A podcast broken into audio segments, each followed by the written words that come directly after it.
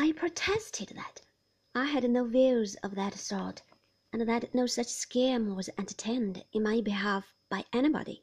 But Uriah insisted on blandly replying to all my assurances. "Oh yes, Master Copperfield, I should think you would, indeed," and "Oh, indeed, Master Copperfield, I should think you would, certainly," over and over again.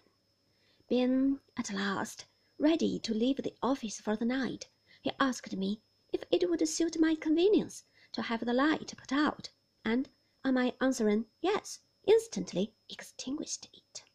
After shaking hands with me, his hand felt like a fish in the dark. He opened the door into the street a very little, and crept out and shut it, leaving me to grope my way back into the house, which cost me some trouble and a fall over his stool.